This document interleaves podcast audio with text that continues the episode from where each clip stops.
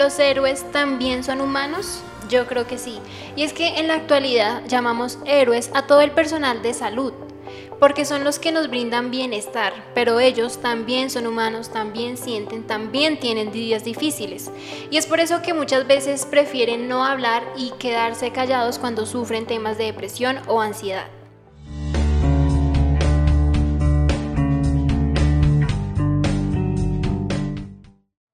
Hoy hablaremos sobre la campaña mundial contra la depresión y el suicidio en médicos. Esta campaña se celebra el primer viernes de junio donde los doctores de todo el mundo se ponen sus medidas más locas, llamativas, disparejas, con el fin de concientizar a la comunidad de que los doctores también sufren de depresión, ansiedad, de agotamiento laboral. Por eso el día de hoy tenemos a dos invitados, que ya es la segunda vez que están aquí en nuestra cabina de voz y mente, que son Jonathan Irreño, que es psicólogo clínico. ¿Cómo estás, Jonathan? Muy bien, Caterina, muchas gracias por la invitación. A ti por aceptar de nuevo. Y también tenemos al doctor Alexis Vallejo Silva, que es psiquiatra. ¿Cómo estás, doctor? Caterina, muchas gracias por la invitación. Bueno, para dar un poco de contexto de cómo nació esta campaña, esta campaña nació en mayo del año 2016 por Jeff Tugot, cardiólogo del Hospital Península Health y miembro del Southwest Healthcare en Australia. Él decidió romper el silencio y hablar abiertamente sobre que sufría de depresión y que alguna vez pensó en suicidarse. Eh, bueno, la historia de este doctor es que básicamente un día llegó a su consultorio y un colega le dijo, ¿por qué tienes las medias disparejas? Y él le contestó que fue porque su cachorro le había dañado todas sus medias buenas y pues ahora tenía que usar medias, pues la que encontrara mejor. Y básicamente él adoptó este cachorro porque estaba sufriendo contra la depresión y consideró que por medio de una mascota podía aliviar su dolor. Así que esto abrió paso a las conversaciones de que los médicos también sufren de depresión y también tienen pensamientos suicidas. Y yo quería preguntarles, ¿ustedes sabían sobre esta campaña, eh, Jonathan? Sí, sí, sí. De hecho, como tú lo mencionas, eh, creo que en los últimos años ha cogido cada vez más fuerza y, más porque precisamente pues se ha reconocido que la enfermedad mental y la depresión o el suicidio pues no está solamente como eh, alejado es decir, no está tan alejado de nosotros como profesionales de la salud, sino que todos tenemos riesgos. Entonces, esta campaña pues la, vengo conociendo desde hace algunos años en donde pues se, ha buscado sensibilizar eh, al personal y, pues nos han buscado sensibilizar en cuanto a este, este aspecto. Bueno, Alexis, ¿Usted ha participado en esta campaña? ¿Se ha puesto sus medias locas? Claro que sí. Este es un activismo que es muy saludable para evidenciar un problema que, como tú mencionabas, en algún momento permaneció oculto. Eh, básicamente aquí en Colombia hay varios referentes dentro de los psiquiatras, dentro de los equipos eh, de psicología y en general los equipos sanitarios que se han puesto las medias locas para evidenciar estos, estos problemas. Las redes sociales han ayudado muchísimo y sin duda nuestra participación en Twitter, Facebook y bueno, los diferentes medios ha sido eh, importante para evidenciar y para poner de manifiesto que los médicos también se enferman. Bueno, mencionabas referentes, ¿qué referentes has visto? Claro que sí, la Asociación Colombiana de Psiquiatría tiene una campaña muy muy importante al respecto. Dentro de la Escuela de Psiquiatría de la Universidad del Rosario, el doctor Ariel Alarcón es uno de los médicos que quizás más ha trabajado en esta campaña en particular. ¿Y tú, Jonathan, te has puesto tus medias locas? Sí, también, en algún momento, puedo ser sincero, este año no, eh, pero en años anteriores eh, sí he estado también como muy, muy articulado con, con, con la campaña y, más que pues también eh, como talento humano en salud y tengo varios pacientes también médicos, entonces creo que hemos estado todos en, en la misma onda. ¿Y esas las sube a las redes sociales? ¿O... A veces, a veces las, eh, las, suelo subir a, las redes sociales. Otras veces, pues digamos, es, un activismo, como lo mencionaba ahorita Alexi, un activismo un poco más eh, pues desde, desde lo personal. Eh, pero también sintonizado con, con, el trasfondo y el mensaje tan grande que, que, deja como en cuanto a esta conmemoración mundial de, de la prevención de la depresión y, y, el suicidio en médicos. Bueno, yo quería saber qué, creen ustedes que se puede hacer una detención temprana sobre estos síntomas de, pues, de salud mental, o sea, qué alarmas se tiene que tener en cuenta para estos doctores. Bueno, pues de mi parte yo, yo pondría sobre la mesa el, el, reconocer también como desde la experiencia personal y que como seres humanos pues también eh, en el día a día uno se estresa, se pone triste, se pone ansioso, puede también que a veces hayan momentos de mucha carga en donde como nuestros mismos pacientes no, nos lo dicen, a veces uno quisiera salir corriendo y botar todo, eh, entonces creo que va un poco más de ahí, de, de poner sobre la mesa y reconocer eh, que quizás lo que les pasa a nuestros pacientes también nos puede pasar a nosotros mismos, es decir, en un primer momento reconocer y en una segunda instancia, pues el, componente también de, la congruencia, aunque eso no es tan fácil, ¿no? A veces uno habla de tengo que ser congruente con lo que le digo a mi paciente, pero pues tú muy bien lo decías ahorita, a veces hay, hay muchos temas eh, que llevan a que uno se cohiba hablar de esto con, con, mayor naturalidad precisamente porque genera, pues, genera temor o no es un tema, digamos, del, del, cual a veces se pueda tener la, la mejor percepción, ¿no? De que entonces, eh, si eres psiquiatra o eres psicólogo y estás depresivo, entonces se burlan, eh, porque cómo te vas a deprimir siendo psicólogo, siendo psiquiatra, correcto. Pero de mi parte creería que pondría sobre la mesa esos dos, esos dos puntos, reconocimiento y congruencia. Bueno, Alexis, eh, ¿por qué cree que los doctores no hablan? ¿Por qué cree que se callan tanto? Esto yo creo que tiene mucho que ver con la formación. Básicamente las escuelas de medicina o de salud en general pues tienen unas maneras que eh, son ah, por momentos un poco eh, directivas, por la misma disciplina que hay que tener con los pacientes, pues exigen que los estudiantes y los futuros médicos o psicólogos o enfermeras eh, sean básicamente máquinas para trabajar. Entonces, claro, hay una preocupación absoluta y certera de formar académicamente a los futuros profesionales de la salud, pero se viene descuidando esa parte humana. Bien, yo voy a tocar como un tema muy importante y es, ustedes conocen casos de médicos que por no hablar pues terminaron eh, pues tomando decisiones como estas. Sí, sí, sí, de mi parte, eh, pues bueno, es un tema, como lo, mencionábamos ahorita, muy, muy sensible, eh, pero sí, indiscutiblemente, eh, personalmente, pues he tenido pacientes, médicos que pues han incurrido en, eh, cuadros depresivos o suicidios, colegas, compañeros, eh, que desafortunadamente, eh, pues digamos también como en cuanto a esta problemática, porque pues el, suicidio no, no, solamente en médicos, sino en, en general es, es, una problemática de salud pública, pero sí, desafortunadamente he vivido unos episodios cercanos y claro, pues eso lleva también como a todo el componente del que pues no solamente se debe generar atención o uno debe prender alarmas cuando uno está depresivo, sino también cuando uno es cercano a estos casos. ¿sí? Creo que también desde la, detección temprana es importante reconocer que todos aquellos profesionales de la salud que hemos estado cerca o a casos o a pacientes eh, puntualmente, pues también esto genera un impacto eh, y que claramente también necesita abordarse. Y Alexis. Claro, yo conozco una infinitud de, de, personas cercanas que han tenido problemas de salud mental son médicos, psicólogos, psiquiatras, eh, personas que han venido trabajando con pacientes desde hace muchos años. Y claro, como mencionaba Jonathan, eh, son épocas que son complejas. Entonces, tener toda esta sobrecarga que ha significado recientemente pandemia, pues sí ha devenido en un aumento de la frecuencia de síntomas mentales en profesionales de la salud. Esto también lo ha dicho la, la OMS hace muy poco tiempo, salió un comunicado, una preocupación extrema que había, por ejemplo, en, con enfermeros. Hay muy poquitos enfermeros porque muchos se han venido retirando, ya que en pandemia fue tanto el esfuerzo que se realizó que pues tristemente muchos están optando por otras opciones laborales. Bueno, ahora vamos a hacer una pausa para eh, escuchar nuestra canción recomendada.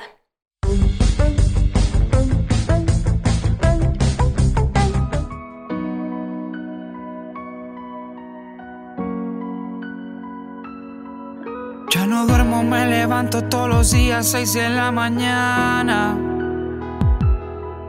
Y aunque tengo que pararme de la cama, no tengo ni ganas. Miles hablan y opinan, pero al final yo no escucho nada. Vivo peleando con demonios, con mi sombra hasta con mi almohada. ¿Y quién me dice a mí? ¿Quién me enseña a mí? Dime cómo lo hago, cómo soy feliz encerrado en mi cuarto. Prefiero ni salir.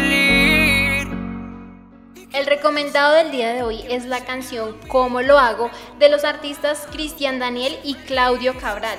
Ellos en su canción expresan cómo se siente la depresión y cómo es fingir estar bien cuando no es así. Nunca, nadie entendido nunca.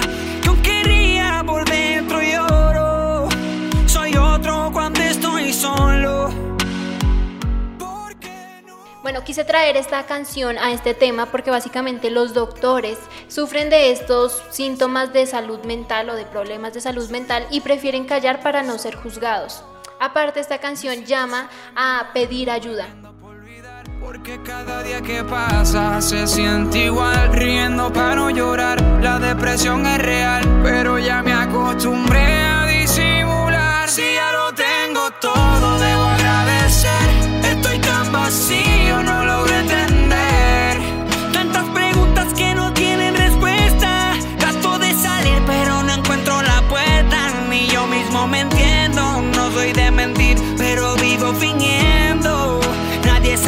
por dentro estoy muriendo. Pues siempre me ven riendo.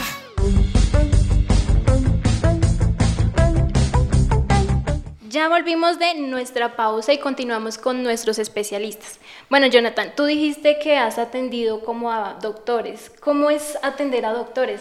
¿Cuál es la diferencia con un paciente pues normal, por decirlo así? Bueno, yo te diría que de, entrada es un reto, ¿sí? Porque eh, si, si a la población general le, le cuesta consultar, eh, a, a, la población que pues es médico o es talento humano en salud como que lo piensa dos veces, ¿no? Porque muchas veces está la concepción de yo lo puedo manejar solo, no necesito ir de pronto eh, donde un especialista, en el caso de los medicamentos yo me puedo medicar solo. Eh, o a veces en el mismo gremio pues se genera el temor de que pues pueda ser identificado por alguien que probablemente conoce sus mismos amigos o conoce su mismo gremio. Entonces ya de entrada eh, genera un reto. No obstante, yo siempre lo he dicho y es que el ser profesional de la salud, en lugar de generar temor y que sea un factor de riesgo para no consultar, tiene que ser más bien algo que juegue a nuestro favor, ¿no? Un factor de protección para identificar tempranamente riesgos, para eh, poder activar pues, las respectivas eh, alarmas también que se requieran. Entonces, en ese reto yo siempre busco es como darle ese otro manejo, de cómo más bien en lugar de sentirse uno estigmatizado o opacado al estar consultando siendo talento humano en salud, utilizamos eso a nuestro favor. Eh, para poderle dar, dar manejo. Y creo que he podido ver tal cual lo que le, enseñan a uno en las escuelas de medicina y de psicología, ¿no? Y es que claramente uno a sí mismo no se puede tratar o a sus seres queridos, eh, porque por más que uno sea experto, tenga formación eh, o atienda miles de pacientes en, en, su historia de vida, pues es muy difícil poner eso, eh, esos conocimientos y esa experiencia ya a disposición de uno mismo. Entonces eh, es un poco más desde ahí lo que podría contarles de, de cómo me ha ido con, con, esta experiencia. Bueno Alexis, ¿cómo cuida usted su salud mental?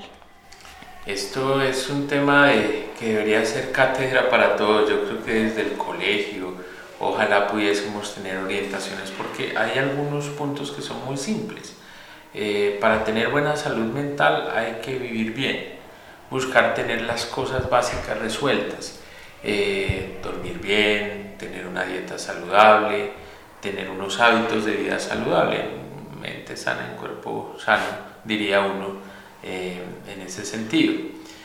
Hay algo que también es básico y es pensar en que los seres humanos somos seres gregarios, gusta estar en grupo, hacemos relaciones y el cultivar ese tipo de vínculos que sean sanos, estables, con personas que nos quieran, nos escuchen, nos respetan, es una manera muy muy importante de empezar a preservar eh, la salud mental.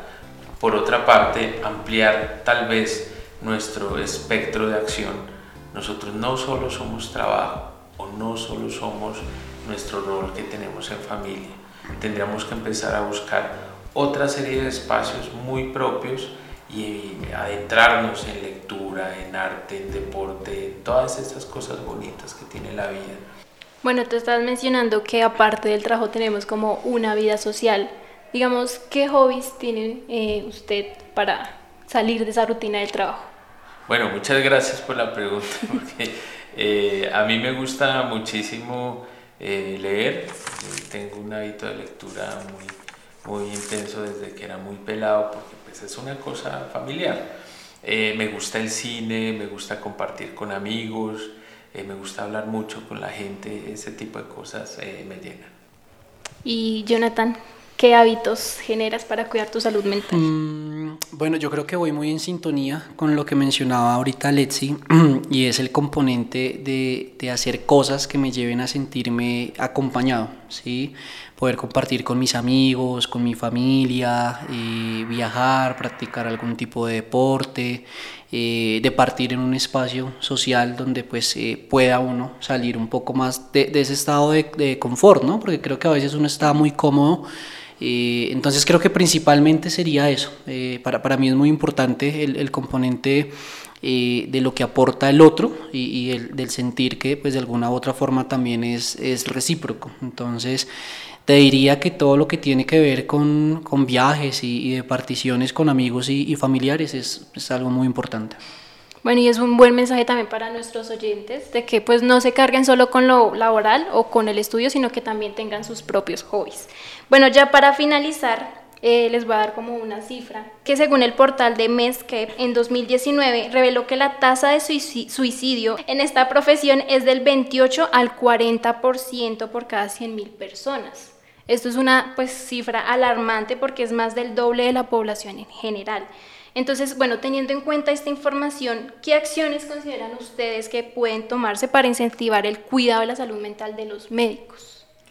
Sí, yo creo que es una responsabilidad de todos. Creo que después de pandemia aprendimos el papel tan fundamental que tienen los profesionales de salud en general. Esta primera eh, avanzada que tuvimos de médicos, de enfermeros que trabajaron en COVID en situación de incertidumbre. Realmente fue una, una situación que, pues, admirable para, para la sociedad y para los colegas en particular.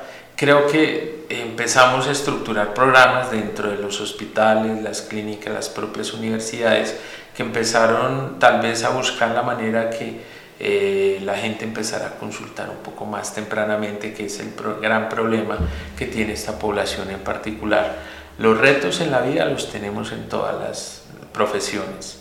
En, en específico en medicina hay algunas cosas de trasnocho y en general pues propias del oficio. Sin embargo, en todas partes hay retos. Pasa es que, claro, Jonathan lo mencionaba eh, muy, muy puntualmente, los médicos no consultamos. Entonces, en la medida en que empecemos a concientizar, a dar herramientas para que los médicos, los enfermeros o psicólogos detecten tempranamente algunos cambios que pueden generar o, o, terminar en trastornos mentales o problemas mentales, tendremos ya un insumo importante. Y lo otro es dar las opciones. Ojalá las clínicas puedan tener servicios de salud mental internos, puedan derivar rápidamente a los colegas a sus eh, sistemas de salud o tengan algunas maneras de tener unas consultas próximas. Yo creo que eso sería fundamental en momentos como este. Y Jonathan, ¿qué piensas sobre esta cifra que acabo de dar? Bueno, pues yo creo que es una cifra bastante alarmante. Sí, creo que como lo, lo mencionábamos ahorita, es terrible, es una cifra muy alta eh, y, y, y genera como un poco de frustración, ¿no? De, de, darse cuenta cómo pues, muchos colegas, muchas personas pertenecientes al talento humano en salud, eh, pues quizás también en como tú iniciabas, eh, a lo largo de su vida eh, han salvado tantas vidas, han sido héroes, eh, han aportado a, a las vidas de tantas personas y de tantas familias y, cómo alternamente pues puede que, que, se desdibujen muchas de estas cosas, ¿sí? Porque también, aunque yo mencionaba ahorita un componente de congruencia, pues uno, uno sabe muy bien que, que decirlo a la práctica no es tan sencillo, ¿no? Es como cuando si tú ves un amigo médico depresivo y le dices ánimo, pues el primero que va a decir es, venga, pues yo sé que tengo que tener ánimo, entonces puede que hasta se moleste mucho más. Entonces, eh, creo que va un poco más de ahí. La, la, cifra me, me, inspira pues una alarma de decir, venga, esta problemática está cada vez más alta y alternamente un poquito, yo creo que de, frustración frente a ello. No obstante, pues eh, no, no, desconociendo como todas las acciones que se pueden empezar eh, eh, a tomar, se pueden seguir tomando, porque creo que a pesar de que esta cifra es, alta, de hace 10 años acá, en este momento es más fácil hablar de esto y, y puede que sea más fácil también de identificar ciertas cosas. Bueno, muchas gracias por estar aquí y pues hablar sobre este tema que yo creo que sigue siendo como un poco tabú, ustedes me desmentirán, de que los médicos también sufren de depresión, también sufren de ansiedad y pues a veces como que se callan y ocurren pues este tipo de situaciones. Entonces, bueno, muchas gracias Jonathan por aceptar nuestra invitación y estar de nuevo otra vez aquí. A ustedes, muchísimas gracias y también Alexis por aceptar nuestra invitación. Muchas gracias. Con esto cerramos el capítulo del día de hoy. No olviden seguirnos en nuestras redes sociales, en Instagram como arroba Clínica La Paz, en Facebook como Clínica Nuestra Señora de la Paz Bogotá slash Colombia y en Twitter como arroba CL La Paz. No olviden que en la producción general y en la conducción quien los acompañó fue Catherine Poveda.